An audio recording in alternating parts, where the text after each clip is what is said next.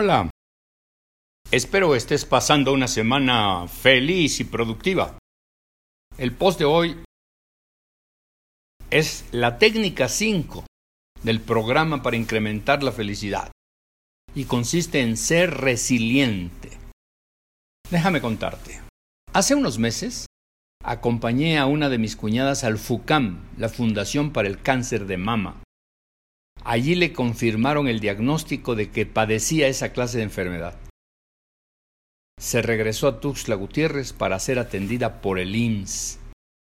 En mi reciente visita a la capital de Chiapas, la vi y conversé con ella. Lleva cinco quimioterapias. Ya está sufriendo las consecuencias naturales y esperadas de ese tratamiento.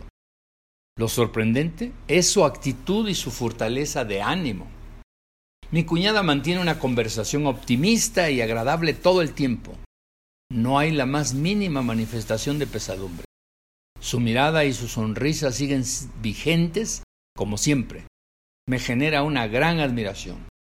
Es una persona resiliente, no cabe duda. La tragedia de ser afectada por el cáncer extrajo de su interior fuerzas que tal vez no sabía que las poseía.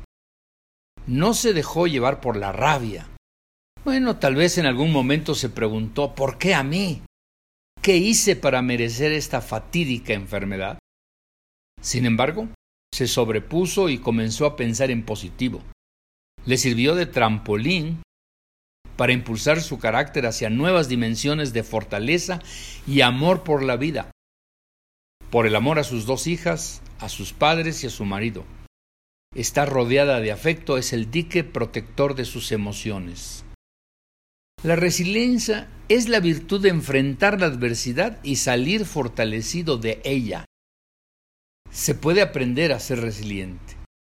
Consiste en poner a prueba nuestros resortes emocionales para responder a los desafíos que nos presenta la vida, casi siempre de manera inesperada.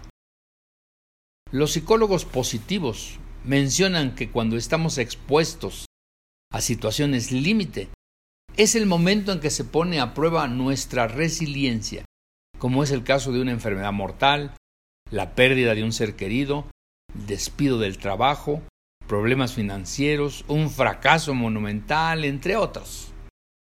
Sus síntomas deben identificarse, dolor de cabeza, dormir mal, despertarse a medianoche y no poder conciliar el sueño de nuevo, ansiedad, males estomacales, dificultad para concentrarse y muchos etcéteras.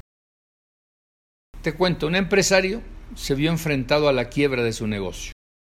Apeló a sus recursos emocionales más profundos para solicitar ayuda mordiendo su amor propio a niveles nunca imaginados por él.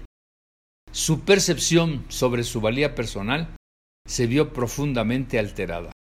Sus conceptos sobre la vida, el mundo y hacia los demás se vieron trastornados. Nada era igual a partir de esa tragedia. Sin embargo, hizo un acto de contrición para aceptar lo que sucedió. Analizó los hechos y se fortaleció en la humildad al descubrir que no era tan poderoso como él creía. Aceptó su nueva circunstancia. Seligman nos dice que los seres humanos solemos gravitar entre la languidez y el florecimiento.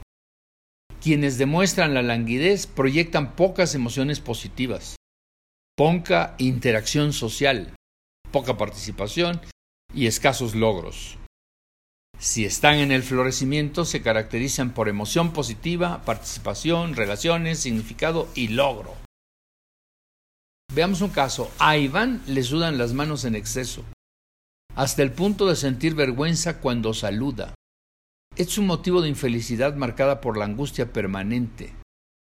Un psicólogo le aplicó una técnica. Hazlo público y diles te saludo con gran calor fraternal. Aprende a no ocultar tu característica. Santo remedio.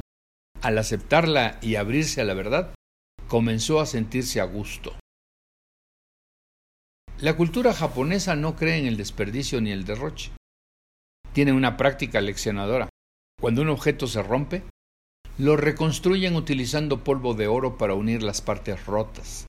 De esta manera, el objeto reconstruido adquiere una nueva dimensión, nueva forma y más belleza, pero sin ocultar las huellas de sus roturas. Diríamos que las presumen.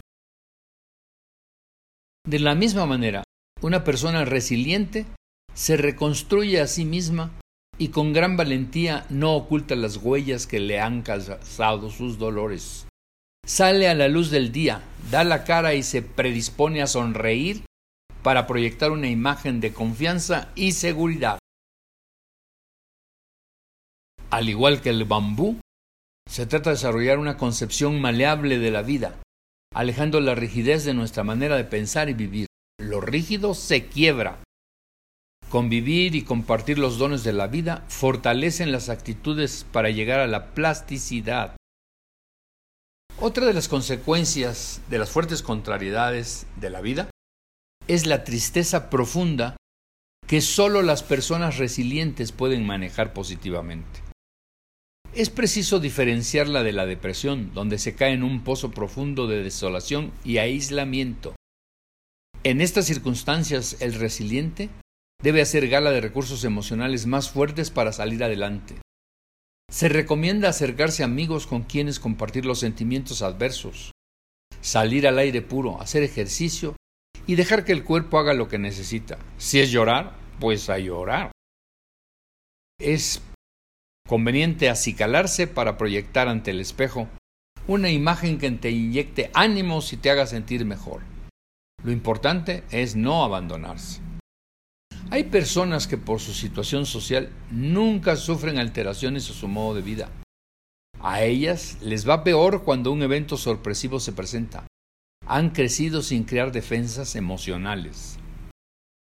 Es como los niños sanos, crecidos en hogares limpios e impecables. Cuando entran a la escuela y se relacionan con sus compañeros mugrosos y descuidados, con facilidad contraen enfermedades. De la misma manera, las personas necesitamos foguearnos en un yunque de hierro para adquirir resistencia y volvernos resilientes.